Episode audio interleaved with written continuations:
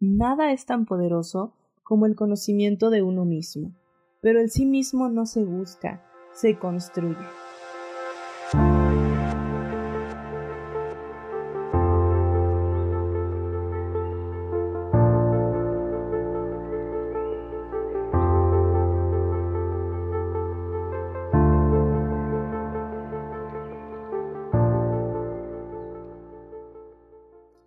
Hola, ¿qué tal? ¿Cómo estás? Muchas gracias por estar aquí. Mi nombre es Guadalupe Ceja. Soy licenciada en Psicología Clínica y terapeuta cognitivo-conductual, miembro activo de la Asociación Mexicana de Psicología y Desarrollo Comunitario, y es un gusto para nosotros tenerte aquí. Bien, gracias por estar aquí. Bienvenido a este episodio diseñado para nutrir tu mente, tu momento del día para conectar, conocer y sobre todo informarte sobre aquellas cosas que muchos padecemos pero pocos hablamos. En el episodio de hoy lo que nos reúne aquí es describir qué pasa en la mente cuando aparece la ansiedad. ¿Es tan mala como su fama lo menciona? ¿Existirá algún método o solución para combatir la ansiedad? Pero sobre todo, ¿cómo impacta la ansiedad en el día a día de las personas que la padecen? Quizás, al terminar este episodio, con suerte seamos un poquito más sabios, pero ante todo, probablemente podamos resultar más empáticos y amorosos con la gente que padece de este trastorno.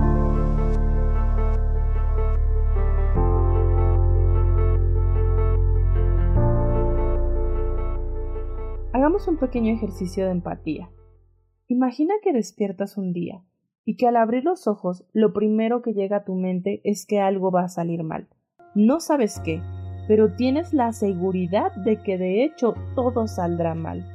Intentas buscar en tu cerebro razones por las cuales esa idea no es correcta, solo para encontrarte con una lluvia de pensamientos que de hecho te confirman que todo va a salir mal. De inmediato comienzas a sentir angustia, después se convierte en miedo, tu cuerpo empieza a reaccionar ante eso, empiezas a hiperventilar, se te acelera el corazón, te sudan las manos y lo único que quieres es salir corriendo. ¿Cómo no? Resulta muy atemorizante que todo vaya a salir mal. Te sientes totalmente incapaz, percibes que no puedes, empiezas a pensar que todo será terrible, que no podrás soportarlo, que no hay nada que puedas hacer ni nadie que pueda ayudarte. Se acerca el fin, la angustia te invade hasta un grado de desesperación y de ahora en adelante cualquier cosa que pasa en el día será una señal de que todo irá a peor. Suena el teléfono. ¿Te imaginas lo peor? ¿Será una mala noticia? ¿Alguien habrá muerto? No quieres contestar, obviamente. No quieres salir de la casa. Todo el ambiente se vuelve muy peligroso y amenazante. Y ahí estás, sin darte cuenta, de a poco, silenciosa, te tiene en sus brazos y ahora solo queda esperar a que te asfixie o se apiade y te suelte. Sí, la ansiedad apareció. Difícil, ¿no? Si ustedes han ido al cine alguna vez y han visto una función de terror, entenderán un poquito a lo que me refiero esa angustia, esa incertidumbre de no saber en qué momento algo saldrá mal. Eso vive un ansioso constantemente.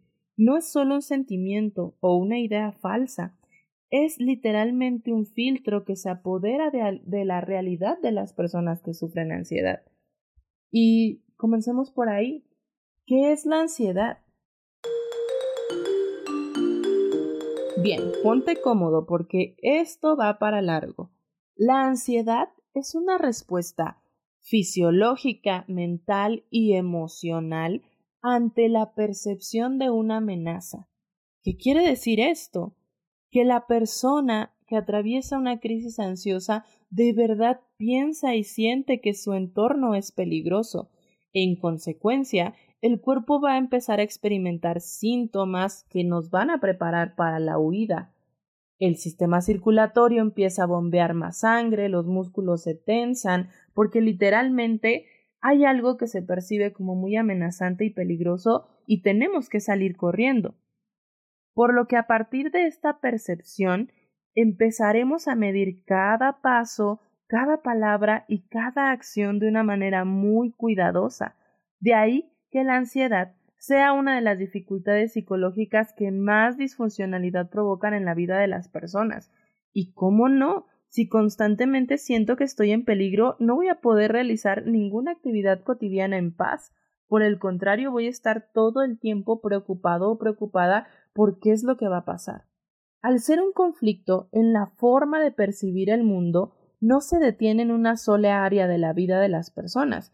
Esto quiere decir que puedes sufrir ansiedad con tu pareja, en el trabajo, en tu familia y en general en cualquier área en la que tú te desarrolles. Pero si nos vamos al origen mental de la ansiedad, claro que esto tiene una explicación.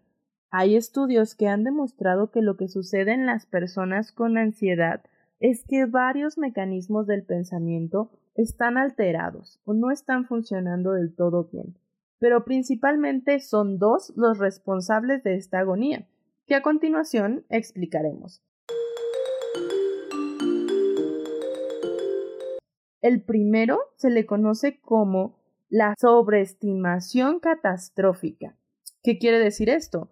Pues que la mente tiende a imaginar los peores escenarios. Y hago énfasis en los peores, no es algo mínimo, es que la mente te lleva a ese punto en donde tú imaginas que algo mínimo se va a convertir en algo terrible. Pongamos un ejemplo claro.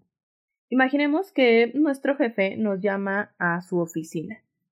En ese momento, la mente de un ansioso empieza a producir pensamientos automáticos que están relacionados a que esa situación es amenazante y que va a ser lo peor. Es decir, puede pensar que lo van a despedir, que lo van a castigar, que ya tienen lista su renuncia y en consecuencia, si tienen lista su renuncia, no le van a querer dar el dinero de su liquidación completo, va a sufrir de hambre, no va a poder sostener a su familia hasta que eventualmente pues llegará a un punto en el que esté en un riesgo hasta de morir, ¿no? Así de catastrófico puede llegar a ser el pensamiento de la ansiedad. Por otro lado, una persona que no manifiesta ansiedad es un poco distinta en su esquema de pensamiento y puede pensar diferentes cosas, como que me va a presentar un informe distinto, quiere que trabajemos en un nuevo proyecto, quiere felicitarme, es decir, hay muchas posibilidades más allá de que ocurra un escenario catastrófico. Justo este pensamiento catastrófico es lo que provoca demasiada angustia, malestar y miedo. Por otro lado, otro esquema de pensamiento muy importante dentro de la ansiedad es el, que se conoce como la sobreestimación de probabilidad. ¿Qué es eso? Suena un poco extraño, pero no es tan difícil de comprender como, como parece. La sobreestimación de probabilidad nos hace creer que ese escenario catastrófico sucederá pronto, ya, de inmediato, que es muy probable que ocurra en este momento por lo cual la persona no está preparada para enfrentar eso. No es lo mismo que me digan, oye, te voy a despedir, pero tienes un mes para encontrar un nuevo empleo, a que me digan, ya, en este momento te vas. Ese mecanismo de la probabilidad genera un sentido de urgencia, todo pasará pronto, y evidentemente eso aumenta la ansiedad. En consecuencia, las personas que sufren ansiedad van a atender a dos formas de respuesta, la evitación y la anticipación. Vamos con la primera, pues justo la palabra lo dice, voy a evitar a toda costa enfrentarme con esa situación temida. En este ejemplo que estamos desarrollando, probablemente la evitación haría que la persona prolongara el encuentro con el jefe. Saliera, eh, inventara que está enferma, dejara de ir a trabajar, pidiera una incapacidad justo para evitar ese evento que le parece peligroso o amenazante.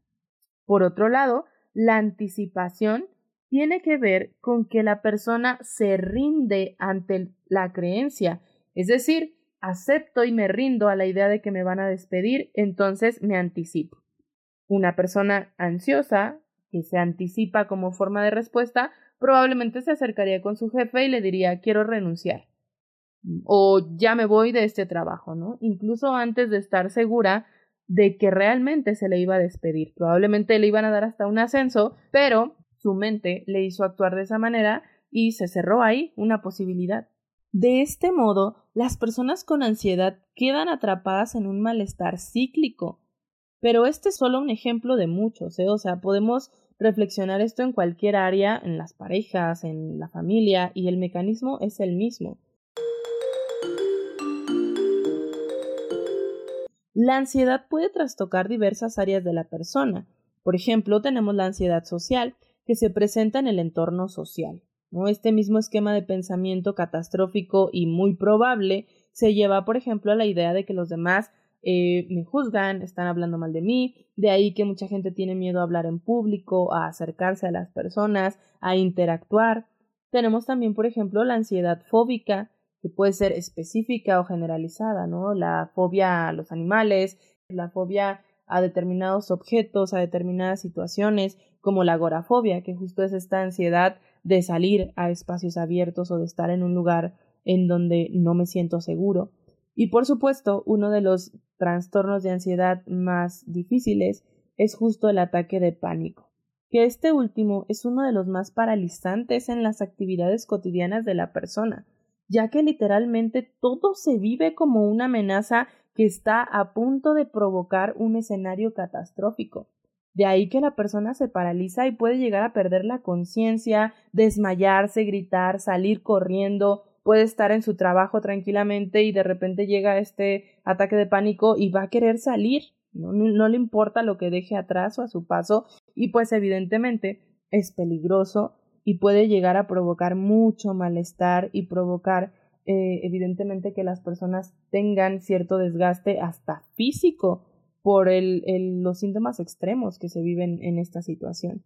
Entonces, podríamos decir que el peligro de la ansiedad no es directamente proporcional al detonante de ella. Por ejemplo, la ansiedad puede detonarse por una discusión, una película, una frase, algo que ante los ojos de los demás podría parecer insignificante. Esto quiere decir que la ansiedad entonces es directamente proporcional al contenido del pensamiento catastrófico y que se vive como probable que surge precisamente en la mente ante un estímulo. Sí, sí, sí, suena un poco confuso, pero es, es sencillo. Es decir, no es lo que me pasa, es lo que yo estoy pensando acerca de lo que me pasa. De tal manera que uno de los errores más comunes en la forma de abordar la ansiedad es creer que la ansiedad puede irse solo controlando el ambiente. Ah, si tienes miedo a los gatos, no vamos a tener gatos y ya no vas a sufrir ansiedad. No, porque puedo ver un gato en la tele o puedo, no puedo justo evitar todos esos estímulos en el mundo. De ahí también que muchos pacientes sienten que fracasan en su intento de controlar la ansiedad o los familiares, ¿no? Se sienten muy frustrados. Mm, cuando explico esto, la mayoría de mis pacientes sienten un grado de alivio al saber que lo que les está pasando tiene nombre, una explicación y, por supuesto, una solución.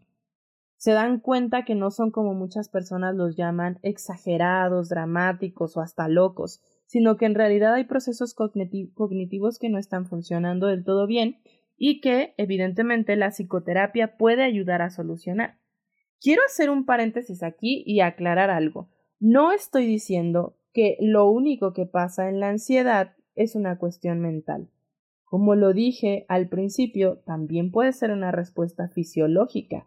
Eso quiere decir que sustancias del cerebro, neurotransmisores, no pueden estar o quizás están trabajando de forma equivocada y en ocasiones va a ser necesario asistir a una consulta médica, psiquiátrica, para descartar que sea una situación orgánica.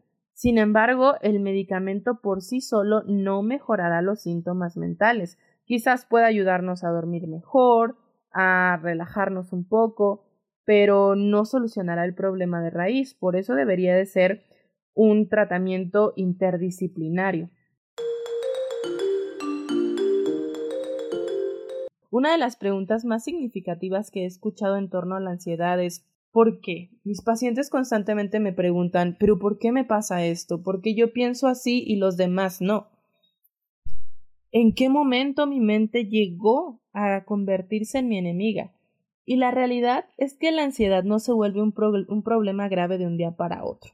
requiere mucho tiempo de descuido emocional, ya que por lo general aparece como pequeñas preocupaciones en la vida de, en la vida de cada uno de nosotros y en la vida cotidiana, y que si no escuchamos con el paso del tiempo va a avanzar y crecer y se convertirá en un problema grave de ansiedad.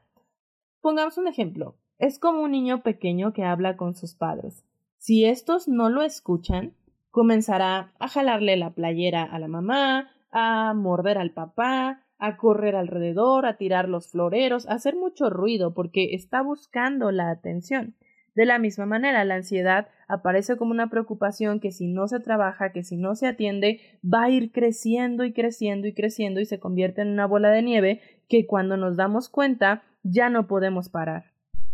Esto quiere decir que al inicio y en un grado pequeño la ansiedad podría ser saludable y todos la experimentamos, ya que su función principal es la supervivencia y la precaución Imaginemos, por ejemplo, que ante un escenario peligroso no sintiéramos preocupación o no sintiéramos ansiedad. Por ejemplo, nos informan que habrá un posible huracán, una tormenta peligrosa. Si nosotros no hacemos nada ante ello, podríamos ponernos en peligro. Si no visualizáramos ciertos escenarios catastróficos, como decir, bueno, se puede ir el, el techo de mi casa, me puede romper las ventanas, puede que me enferme si salgo, no nos preveniríamos para tratar de solucionar eso. Saldríamos sin conflictos, quizás planearíamos un viaje por carretera cuando en esas condiciones no se puede conducir, por ejemplo.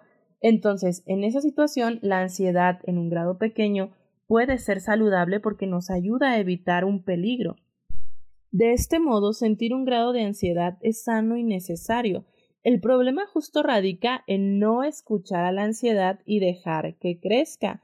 Por ejemplo, ante una situación de pareja en donde veo que mi pareja está mirando a otra persona, un grado de ansiedad sano me haría acercarme y preguntarle que si está todo bien, que si algo puede mejorar en la relación, que si se siente cómodo y reevaluar para reestructurar qué nos puede estar ocurriendo. Mientras que, por ejemplo, en un grado extremo de la ansiedad me haría acusar a esa persona de que quizás me está haciendo infiel, de que ya no me ama, de que no soy importante, y entonces quizás eso me llevaría a pedirle que terminemos y acabar con toda la relación, aunque quizás no lo quiera, aunque yo quiera y mi deseo sea seguir ahí, la ansiedad puede provocarme eso. Lo que nos lleva a tocar otro punto muy importante sobre la ansiedad. La ansiedad se vuelve muy grave cuando la persona se percibe a sí misma sin recursos psicológicos, sociales, económicos o cualquier recurso que te imagines para enfrentar un desastre o una situación. Es decir, hay un alto grado de desvaloralización personal y sobre todo desconfianza también. Por ejemplo, no es lo mismo saber que viene un huracán pero yo tengo una casa segura, cobijas, comida, mi familia cerca, a saber que no tengo a dónde ir y que no tengo familia ni recursos. Es por ello que esta pregunta inicial, ¿por qué pienso así?, se responde con esto. La ansiedad surge como resultado de la falta de percepción de recursos personales. Un ambiente hostil o peligroso que generalmente sucedió en las primeras etapas de la vida o alguna experiencia traumática vivida específicamente en la infancia o no importa si somos adultos, pero alguna experiencia en donde el mundo sí era realmente peligroso. De modo que en algún punto aprendimos que el mundo era hostil y que no teníamos la posibilidad de enfrentar eso. ¿Qué quiero decir o a qué me refiero? Que es innegable que el mundo tiene un grado alto de amenaza, por ejemplo, la inseguridad, las guerras, la contaminación, las pandemias, la hambruna, etc. De modo que la persona ansiosa de hecho tiene muy buenos argumentos y razones para sentir su ansiedad. Sus preocupaciones no son producto nada más de una fantasía imaginaria. No es que se preocupen por cosas que no podrían pasar, por ejemplo, que exista una lluvia de hamburguesas, ¿no? Sino que sus temores y su angustia de hecho sí podrían pasar o ya han ocurrido en la realidad, en su propia realidad o en la realidad de las personas cercanas. De ahí que decirle a un ansioso no te preocupes, no va a pasar, eso jamás va a suceder, no sirve de mucho, porque de hecho en algunos lugares sí está sucediendo, como lo repito, ¿no? Por ejemplo, yo no puedo decirle a una persona no te preocupes, no te van a engañar, cuando quizás en algún punto ya la engañaron, cuando vemos los altos índices de divorcio a causa de infidelidad. Son preocupaciones con fundamento y de ahí también la dificultad de desmentir ese pensamiento. Otro ejemplo. En estos últimos años, el número de pacientes que acuden a consulta psicológica por trastornos de ansiedad es altísimo. Y cómo no, si realmente nos enfrentamos a una amenaza real que es la pandemia del COVID-19. Por eso los estragos de esto ahora son situaciones mentales. ¿Y cómo le dices a alguien, por ejemplo, que perdió sus familiares, que no pudo despedirse, que tuvo dificultades económicas, que quizás lo despidieron de su trabajo, que se divorció durante este periodo? ¿Cómo les dices no te preocupes, no pasa nada? Sí, sí pasa y pasa mucho. Por eso en muchas ocasiones el tratamiento para la ansiedad no solo consiste en ayudar a que los pensamientos disfuncionales cambien, en ocasiones habrá que enseñar herramientas de tolerancia y de aceptación. Por ejemplo, ¿cómo desmientes la idea de alguien que tiene ansiedad de que, no sé, le da miedo que sus padres mueran? No se puede, porque eso es un hecho, van a morir, pero sí puedes enseñarle lo impredecible que es la muerte, lo poco probable que es que eso suceda justo ahora, pero sobre todo también puedes darle herramientas personales para que cuando eso pase esté listo. Y también que mientras eso pase debe de disfrutar el tiempo que tiene.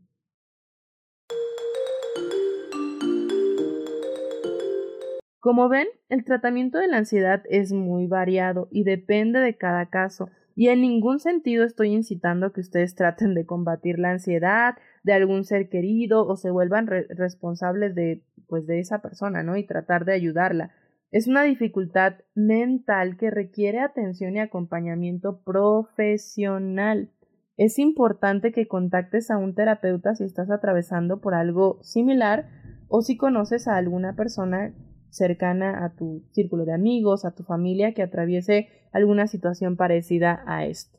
Sin embargo, sí hay cosas que podemos hacer como redes de apoyo que somos para las personas con ansiedad. Número uno, jamás minimices los detonantes de la ansiedad de una persona. No le digas no es para tanto, no exageres. ¿Eso te asusta? Estás dramatizando porque ya bastante difícil es cargar con su angustia y preocupación como para cargar con el peso de un juicio de valor. En lugar de eso, pregúntale ¿qué te está haciendo pensar esto que pasó? Número 2. Proporcionale un ambiente seguro. Por ejemplo, si una persona tiene un ataque de ansiedad por entrar a un lugar público, no la obligues a estar ahí. Llévala a un lugar o un espacio que sea conocido para ella, un espacio seguro, y proporcionan elementos tranquilizadores. Cada persona tiene su propio ritual específico para tratar de calmar su ansiedad, ya sea respirar, escuchar música, recibir un abrazo o cualquier otra situación parecida. Número 3. Recuerda que esa persona se percibe sin recursos, por lo tanto, el simple hecho de ofrecerle tu compañía y de hacerle saber que estás ahí ya es un recurso. Recuérdale que es capaz de superar esas situaciones, que probablemente ya antes ha superado situaciones similares, y que si no se siente lista o listo, buscaremos la forma de ayudarle a que adquiera esas herramientas. Número cuatro, no te tomes las cosas personales.